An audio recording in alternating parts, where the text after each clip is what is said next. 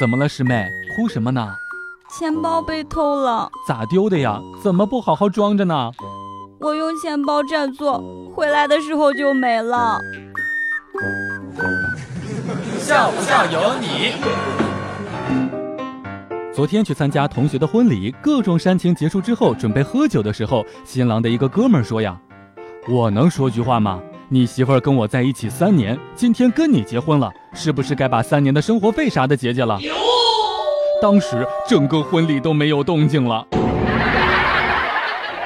史上看到的最夸张的朋友圈。以后你结婚了，如果新郎不是我，我就搬到你家隔壁去住，对你的孩子呀，比对亲生的还好，直到让你老公怀疑人生。笑不笑由你。和前女友分手也已经有一年多的时间了，分手之后每天都往我的 QQ 上面发短句，在吃饭、睡觉了，下雨了，回家了，想你了。然后呀，我在前几天的时候，终于忍不住给他回了一句：“我已经结婚了。”然后，就没有然后了。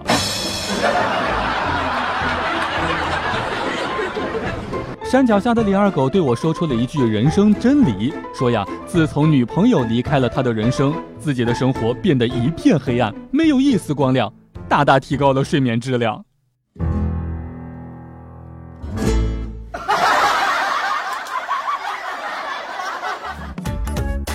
每天两分钟，笑不笑由你。你要是不笑，我就不跟你玩了。